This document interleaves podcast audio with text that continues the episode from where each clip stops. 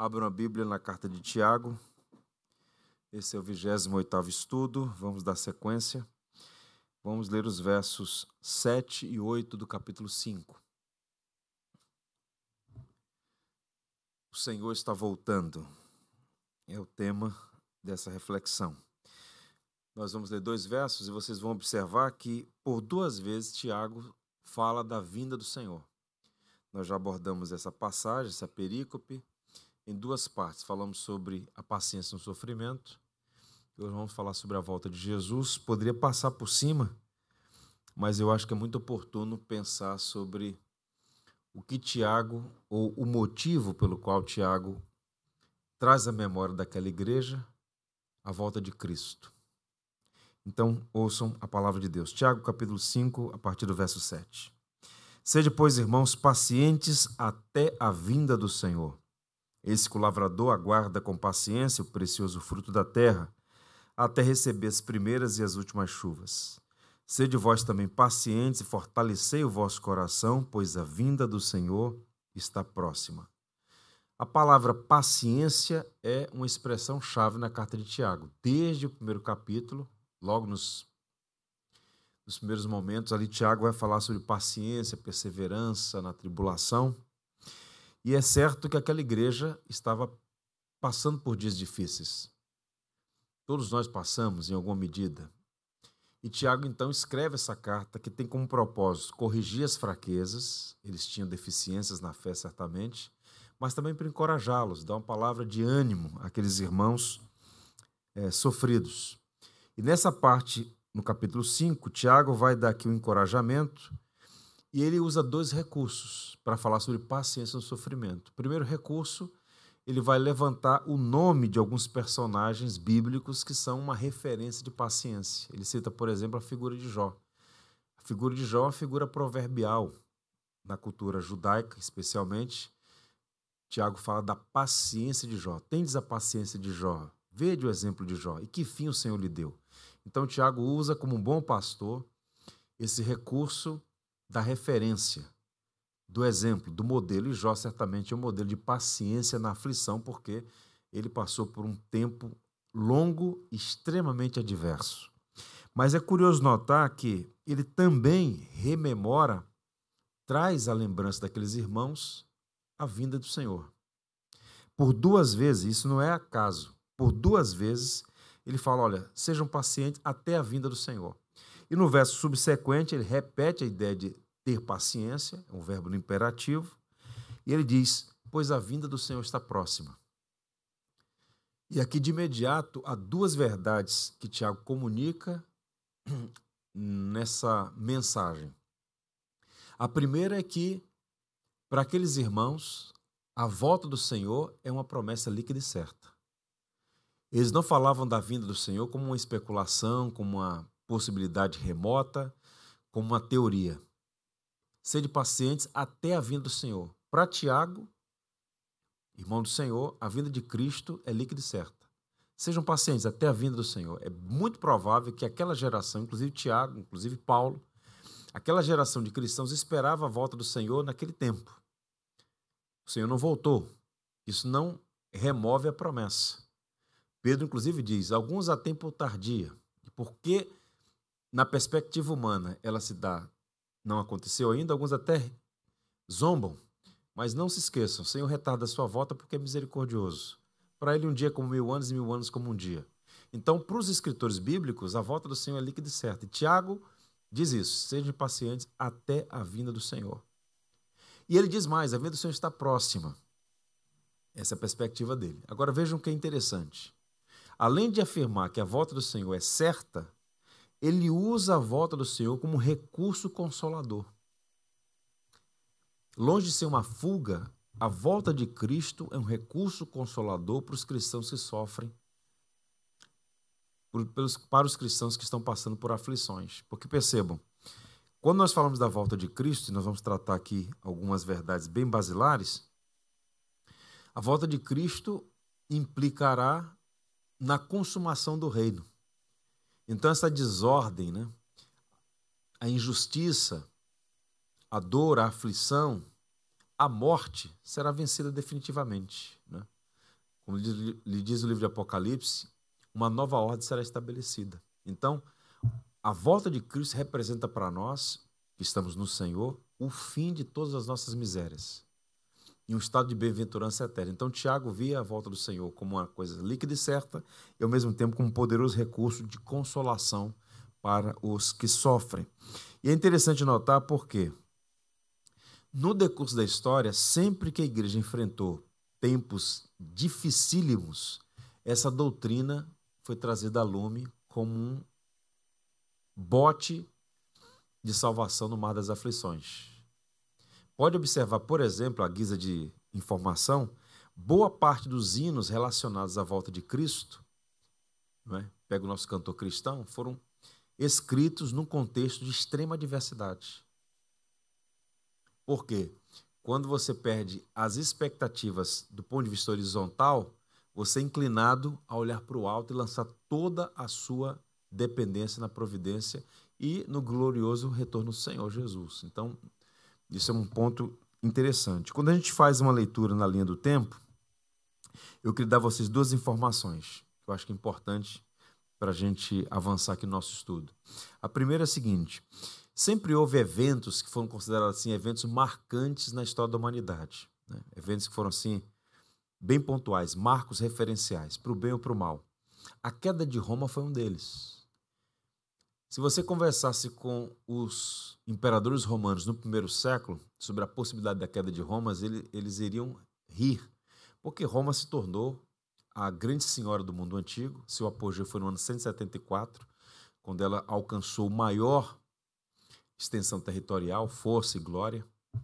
Mas no ano 410, um bárbaro chamado Alarico, um godo, invadiu Roma inimaginável isso acontecer, mas aconteceu. Roma foi invadida. No ano 476, o último imperador romano foi deposto, o imperador Flávio Augusto. Então, qual o ponto? Quando isso aconteceu, houve um estado de perplexidade. Boa parte da comunidade já era cristã, né? então os teólogos, os pastores, os bispos, a comunidade, a sociedade de modo geral ficou se perguntando, né? Como aquilo pode acontecer. Eu vou lançar a mão de dois autores, dois grandes teólogos da igreja, duas mentes prodigiosas, São Jerônimo e Santo Agostinho, como eles comentaram a queda de Roma e como isso nos reporta as nossas expectativas em relação à volta de Cristo no cenário revolucionário que nós estamos vivendo. Vejam vocês.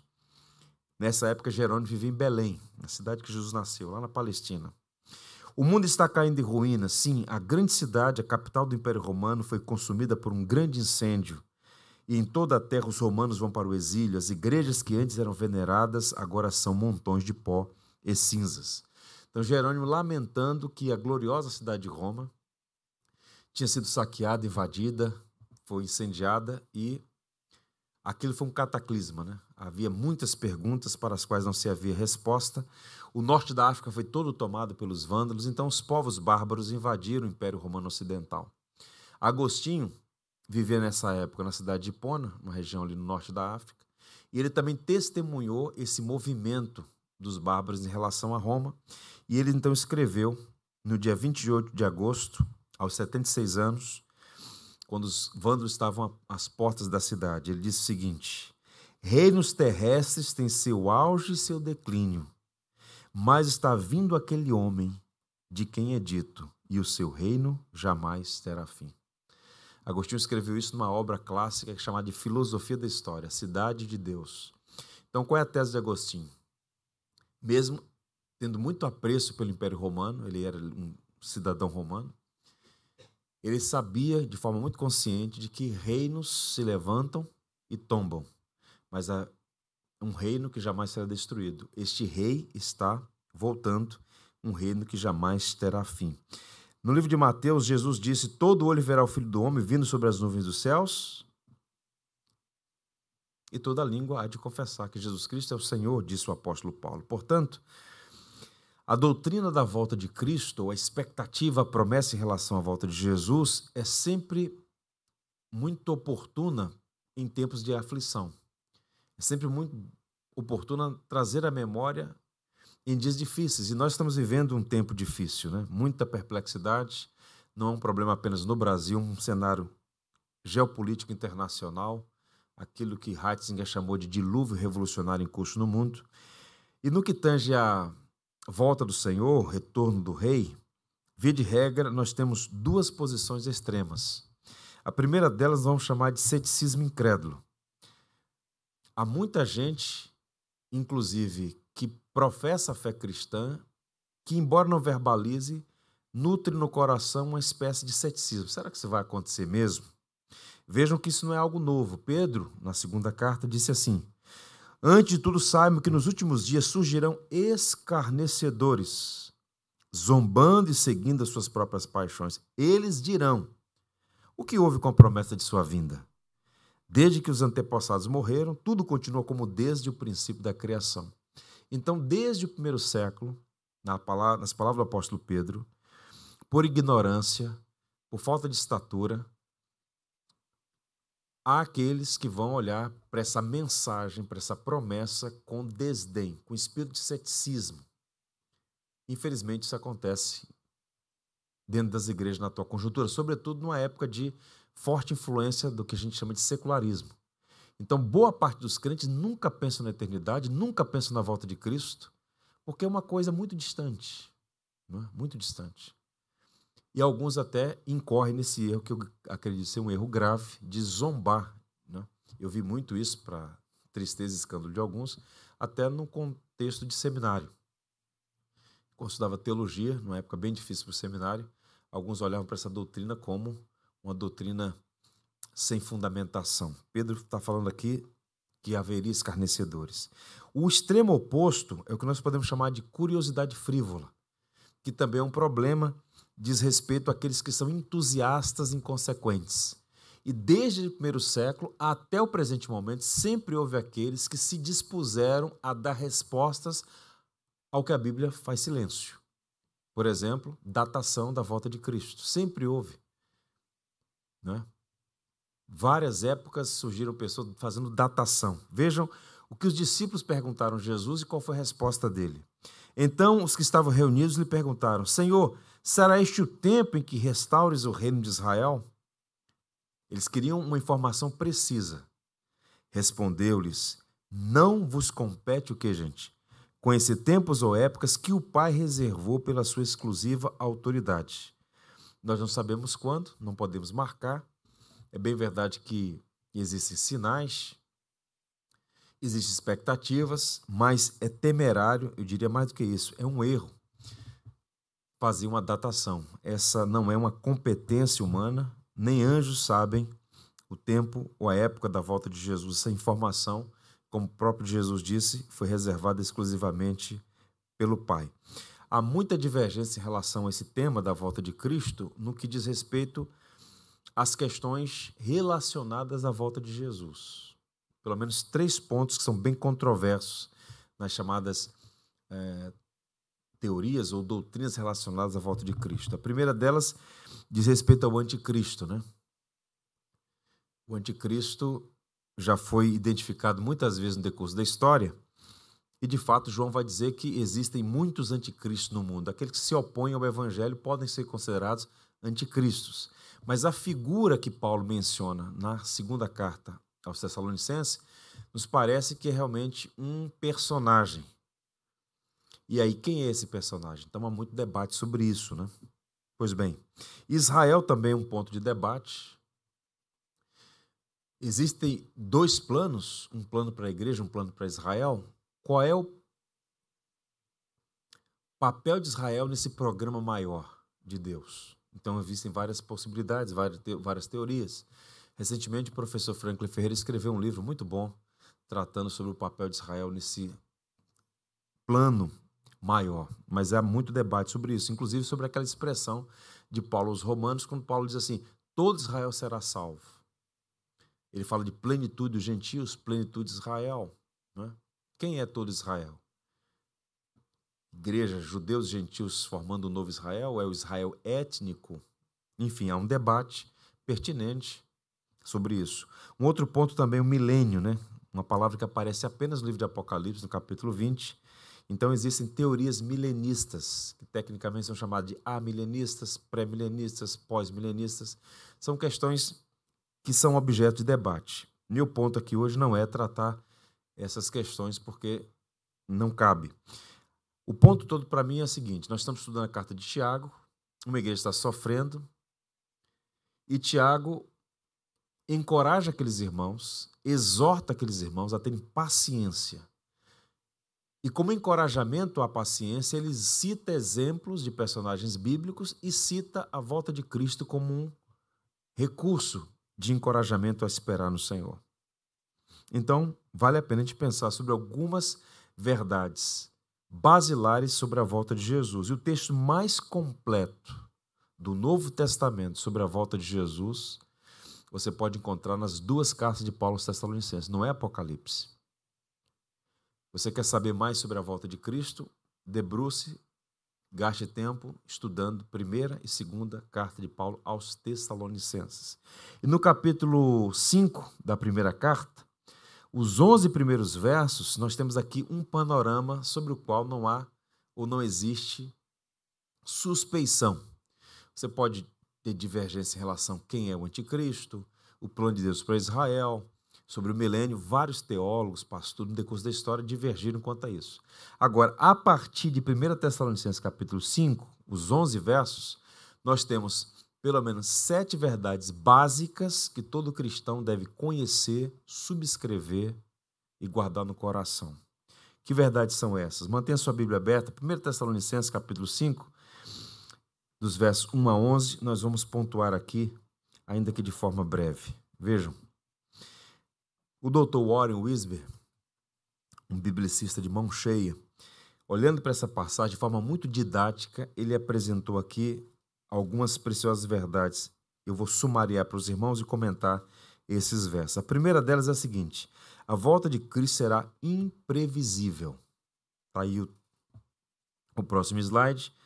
É imprevisível. E os versos 1 e 2 apontam para isso. Irmãos, relativamente aos tempos e às épocas, não há necessidade que eu vos escreva, pois vós mesmos estáis inteirados com precisão de que o dia do Senhor vem como ladrão de noite. Em outras palavras, ele está afirmando que a vinda de Jesus é desconhecida. Você sabe que vai acontecer, mas não pode precisar. Então ele diz, relativo aos tempos e épocas, não há necessidade que eu vos escreva. Paulo está, parece aqui, reverberando as palavras de Jesus no livro de Atos. Inclusive, tecnicamente, do ponto de vista da língua grega, é, são as mesmas palavras, tempos e épocas. Paulo está falando aqui ah, que esse tempo, essa época, essa data precisa, só Deus tem essa informação. Razão pela qual todo esse movimento de previsão, de datação, de especulação, isso não edifica, não ajuda, muito pelo contrário, perturba as pessoas. A gente pode até olhar isso como se fosse algo bem distante, mas infelizmente Há muita gente perturbada que vive a especular sobre isso. Livros, filmes, muito material produzido a partir de especulações. Aqui no Brasil nós tivemos já alguns falsos profetas marcando a data da volta de Jesus. Tinha muita data para o ano 2000, né? Ao mil chegarás, ao 2000 não passarás, né? Tinha muita gente que todo o plano era até o ano 2000. Nós já estamos em 2021, para muita gente já acabou mesmo, né? Mas até 2023 e seguindo em frente. Mas o ponto então é que é temerário fazer qualquer previsão. A volta de Cristo é imprevisível. Segundo elemento a destacar, a volta de Cristo será inesperada. Ainda nesse verso 2, ele fala, e ele faz essa comparação da volta do dia do Senhor, essa é uma linguagem usada no Antigo e Novo Testamentos, para apontar para esse caráter inesperado. Então, o ladrão não avisa antecipadamente, previamente, pelo menos em linhas gerais. Né? No Brasil tudo pode acontecer. Veja o que está acontecendo, então. Mas os escritores do Novo Testamento, quando usaram essa metáfora, estavam falando sobre aquilo que era previsível naquela cultura. Né? O ladrão dava aviso prévio. Se bem que em algumas culturas eles avisam, inclusive marca até posse.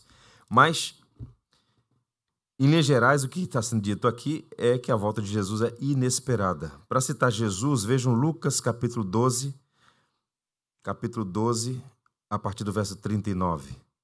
Palavra de Jesus. Entendam, porém, isto: se o dono da casa soubesse a que hora viria o ladrão, não permitiria que a sua casa fosse arrombada. E sejam também vocês preparados, porque o filho do homem virá numa hora em que não o esperam. Então, Paulo está reverberando o ensino de Jesus. Ou seja, inclusive, quando você faz a leitura mais ampla do Evangelho segundo Lucas, capítulo 12, ele vai usar inclusive o exemplo de Noé. Como foi a volta, a, o dilúvio? As pessoas viviam, casavam-se, davam-se casamento, comiam, bebiam, viviam como se Deus existisse. De repente, inesperadamente, o dilúvio veio. Então, Noé estava pregando dilúvio, assim como a igreja anuncia a volta do Senhor. As pessoas ignoram, ridicularizam, mas haverá um dia, uma hora e um momento que vai acontecer, e vai acontecer de forma inesperada. O Heward Marshall, também um biblicista, diz que essa comparação que Jesus faz no Evangelho de Lucas aponta para a imprevisão e depois a má acolhida. A ideia do ladrão. Ninguém recebe o ladrão de portas abertas com o café da manhã. Então, a ideia aqui, quando Jesus usa essa expressão no Evangelho de Lucas, está falando assim: será um dia de juízo para muita gente. Né? O ladrão vai vir, essa é ideia, né? vai trazer o juízo. Pois bem, agora algumas questões aqui para a gente. Né? Avançando um pouco mais, um terceiro elemento ainda, a partir dos versos 3. A volta de Cristo será repentina. E essas expressões todas têm total conexão. Quando andarem dizendo paz e segurança, eis que lhes sobrevirá repentina destruição. Então, Paulo está reiterando aqui esse caráter da imprevisibilidade uh, e de forma repentina. Inclusive, há uma expressão num, usada também por Jesus, né? a ideia de um relâmpago que sai do Oriente em direção ao Ocidente. Então, também uma figura de linguagem para mostrar o caráter repentino, abrupto, inesperado, imprevisível. Então, quando se ouvir o grito do noivo, como Jesus também usou essa figura, não haverá mais tempo para se preparar. A porta será fechada e ninguém mais poderá entrar. Então, todos esses cronogramas e previsões são equivocados, mas o ponto objetivo é que vai acontecer e vai acontecer de forma i, ah, repentina. 1 Coríntios 4, 6, Paulo diz assim: Para que, por nosso exemplo, aprendais isto não ultrapasseis o que está escrito. Esse aqui é um elemento, um ensino básico para todos nós cristãos. Aprender a nos contentar com o que a Bíblia ensina. Então, onde a Bíblia fala, ouçamos. Onde a Bíblia fica em silêncio, fiquemos em silêncio. Via de regra, as heresias nascem da tentativa de dar resposta onde a Bíblia fica em silêncio. Jesus Cristo vai voltar? Sim. Quando? Não sabemos. Ponto. Então, nós não devemos ultrapassar o que está escrito e o que Paulo disse aqui na carta aos Coríntios se aplica também a essa temática que nós estamos tratando. Para citar mais um texto, Mateus 24, versos 42 a 44. Portanto, vigiai, porque não sabeis em que dia vem o Senhor. Mas considerai isto: se o pai da família soubesse a que hora viria o ladrão, vigiaria e não deixaria que fosse arrombada a sua casa. Por isso, ficai também vós apercebidos, porque a hora em que não cuidais, o filho do homem virá. Jesus falou muitas vezes em todos os quatro evangelhos, especialmente nos sinóticos, desse cara da imprevisibilidade e mais. Haveria um tempo de descuidado, de despreparo, de literalmente de ignorância ativa, de colocar de lado. Então, Vejam que essa é uma marca da secularização. Você sair pelas ruas e perguntar sobre as, para as pessoas sobre a volta de Cristo, elas vão rir de você, porque é nesse momento, quando as pessoas não tomarem nota disso, quando isso for absolutamente negligenciado, em alguma medida até objeto de zombaria, é justamente nesse contexto de Jesus que acontecerá o retorno. Uma outra verdade ainda: a volta de Cristo será decisiva. Essa é uma linguagem que é usada também na teologia bíblica para a volta de Cristo. E os versos 2 a 3, vejam. Vós mesmos estáis inteirados com precisão de que o dia do Senhor vem como ladrão de noite, ok? Quando andarem dizendo paz e segurança, eis que sobrevirá repentina destruição. Como vêm as dores de parto, aqui está para dar à luz, e de modo nenhum escaparão. Então, O ladrão não é bem-vindo na casa, sua presença gera desconforto. Também a segunda vinda de Cristo será um grande desespero para os ímpios. Né? Essa é a ideia. Será o grande e terrível dia do Senhor, será de juízo, dia de julgamento. E toda a linguagem do Antigo Testamento aponta para essa, para essa verdade. Essa expressão dia do Senhor, para os profetas do Antigo Testamento, era um dia de pranto, de dor, de choro, de perdição para aqueles que, embora tenham tido oportunidade, fizeram-se surdos para a mensagem de arrependimento. Então, os escritores do Novo Testamento identificam dia do Senhor, uma expressão do Antigo Testamento, com a vinda de Cristo. Então, quando você olha a Bíblia como um todo, em particularmente na tradição judaica, você tem a era presente, essa que nós estamos vivendo, e a era futura, marcada então pelo dia do Senhor. O dia do Senhor é que vai fazer essa divisão entre a era presente e a era futura, e esse advento vai acontecer. Deixa eu ler para vocês um texto do teólogo batista Bruce Milnes. Ele diz assim: Quer saibam, quer não, ou nem mesmo se importem com isso, a vida de cada homem e mulher está caminhando em direção ao advento de Cristo. Todos estão marchando para encontrar-se com o Senhor inexoravelmente, todos, cristãos e não cristãos, os justos e os ímpios.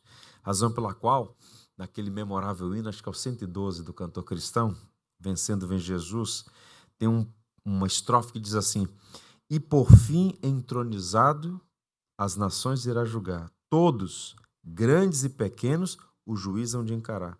E os remidos triunfantes, lá no céu irão cantar: Venceu o Rei Jesus. Então, vai acontecer de forma repentina, eu diria mais, de forma decisiva. Vai marcar a história, encerrar um, um tempo, inaugurar um novo momento na, na história. Vejamos outro ponto ainda. A volta de Cristo também será inescapável. Essa é a palavra que Paulo usa no verso 3, se você observar aí.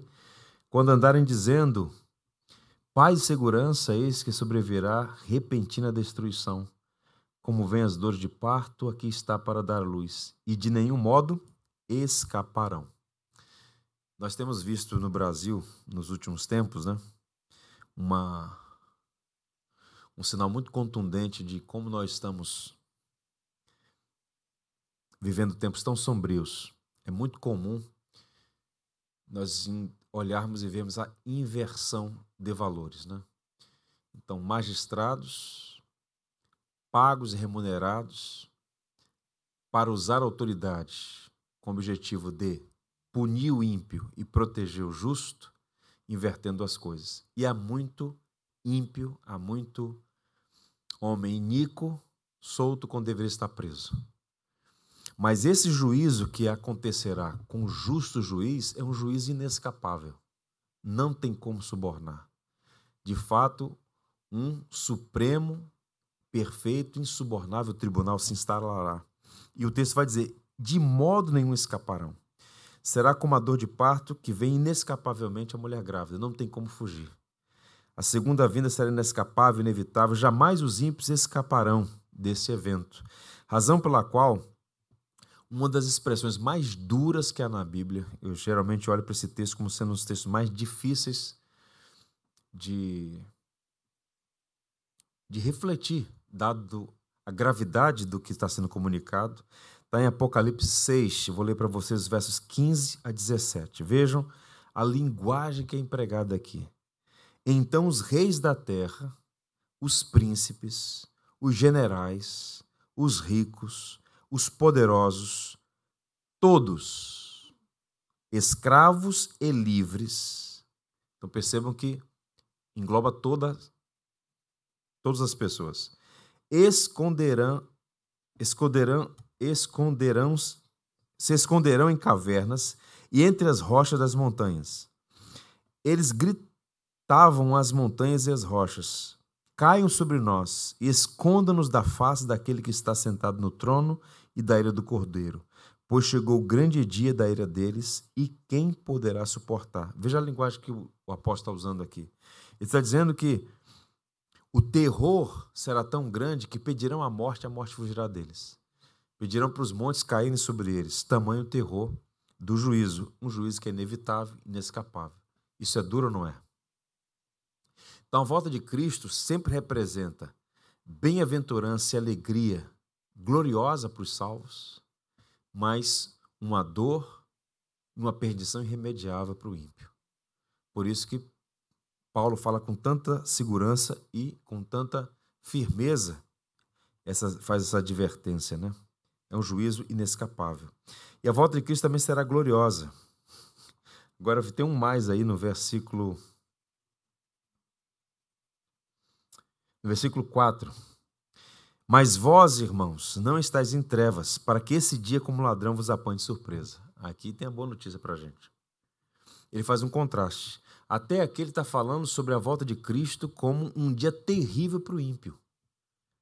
E aí ele traz consolo para os crentes. Mas vós, irmãos, não estáis em trevas, para que esse dia, como ladrão, vos apanhe de surpresa. A volta de Cristo não será uma surpresa para o crente.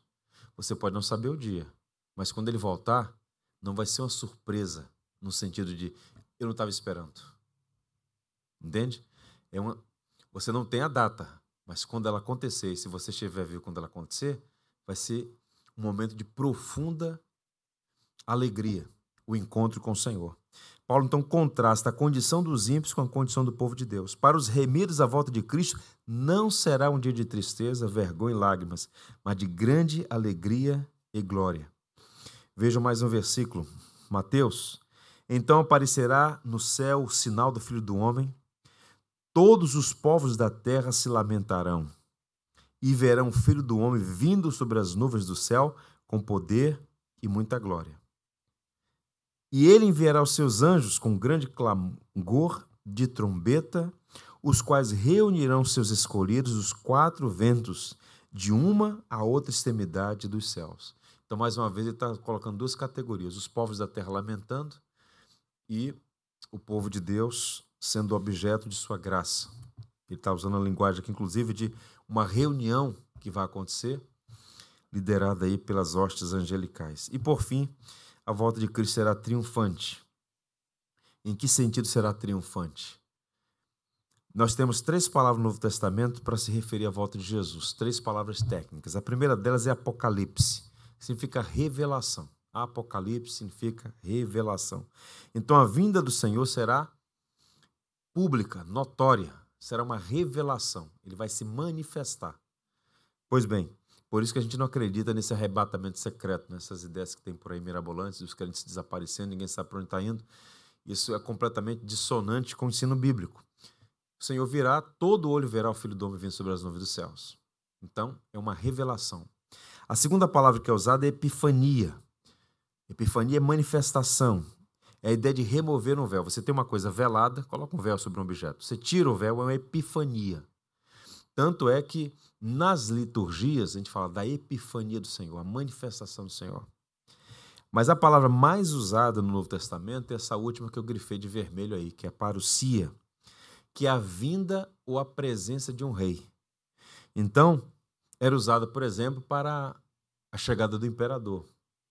Você pega, por exemplo, quando você assiste um filme clássico sobre o Império Romano, então você inclusive lê nas entrelinhas a parucia do imperador, a vinda, a chegada, a uma preparação, um, um rei, uma autoridade. Então, essa é ideia de que haverá uma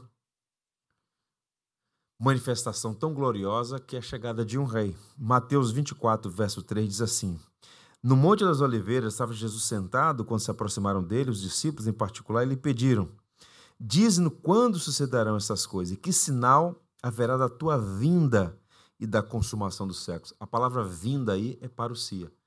A chegada, a vinda, o retorno do rei. Então, o segundo advento, a vinda do rei será algo realmente glorioso. E quais são os inimigos do rei que serão vencidos? Definitivamente, o pecado, o pecado que é nosso principal problema para todos aqueles que amam o Senhor. Nós já fomos salvos por sua graça, mas ainda vivemos aquela tensão entre a velha e a nova natureza, e Paulo diz que nós seremos revestidos de incorruptibilidade. Então o pecado será aniquilado por completo. O diabo, no livro de Apocalipse chamado de o dragão, será expulso e lançado no inferno com suas hostes malignas para sempre, e a morte, que Paulo diz que é o último inimigo a ser destruído, não haverá mais morte.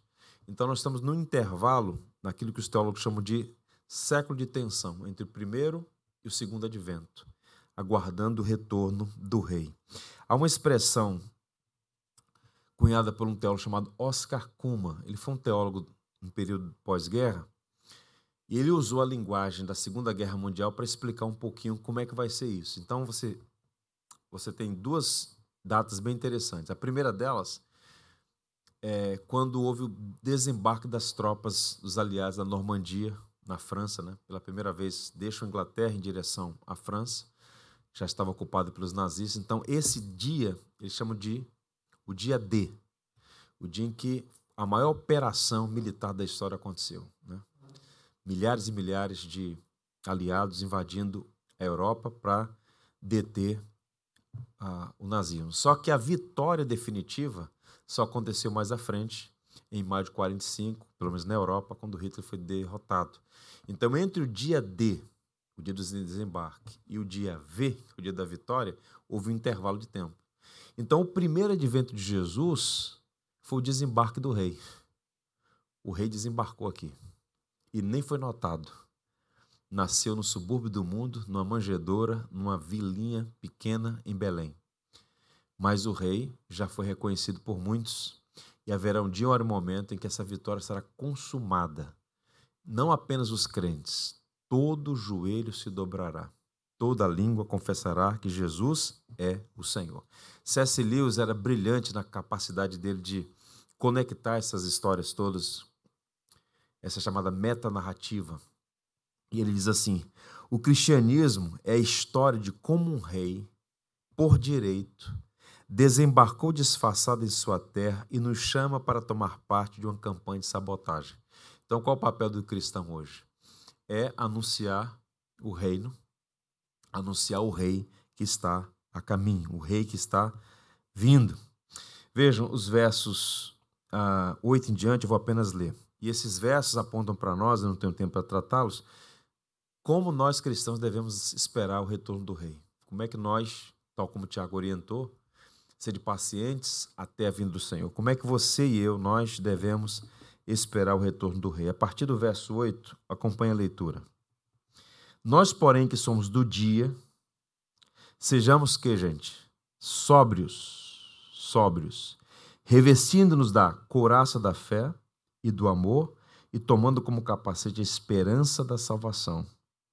Porque Deus não nos destinou para a ira, mas para alcançar a salvação mediante nosso Senhor Jesus Cristo, que morreu por nós, para que quer vigiemos, quer durmamos, vivamos em união com Ele. Ele está dizendo o seguinte: quer você esteja em vigilância, ou quer você tenha experimentado a morte, esteja em união com Ele. Em vida ou na morte, estamos unidos no Senhor. E o verso 11, qual é o objetivo dessa mensagem? Qual é o objetivo dessa doutrina? Consolai-vos, pois, uns aos outros, edificai-vos reciprocamente, como também estáis fazendo. O propósito da doutrina não é perturbar, é consolar. E é consolador saber que nesse mundo de caos, de perturbação, de injustiças, de tiranias, de todo tipo de vilania, saber que haverá um dia, um momento em que o rei vai voltar e vai consumar a obra que ele já começou. Portanto, a ele e a ele sempre seja a honra, a glória e o louvor. Quero terminar lendo dois versos. Um que está no livro de Daniel e outro na carta de Paulo aos Filipenses. Talvez sejam projetados aí. Tá aí, ok. Vejam o que está escrito. Vamos ler juntos? o reino e o domínio e a majestade dos reinos debaixo de todo o céu serão dados ao povo dos santos do Altíssimo, e o seu reino será eterno, e todos os domínios o servirão e lhe obedecerão. Daniel está falando sobre algo que transcende aquele contexto imediato, está apontando para algo futuro.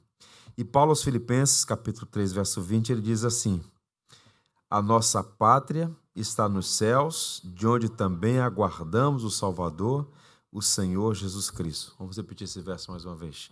A nossa pátria está nos céus, de onde também aguardamos o Salvador, o Senhor Jesus Cristo. Aleluia por isso. Seja Deus louvado. Portanto, irmãos, sejamos pacientes até a vinda do Senhor. E Ele é líquido e certo. Vai acontecer. Não no dia e na hora que nós esperamos, mas certamente acontecerá. E que seja um dia de grande e profunda alegria para todo o povo de Deus aqui em todas as partes do mundo.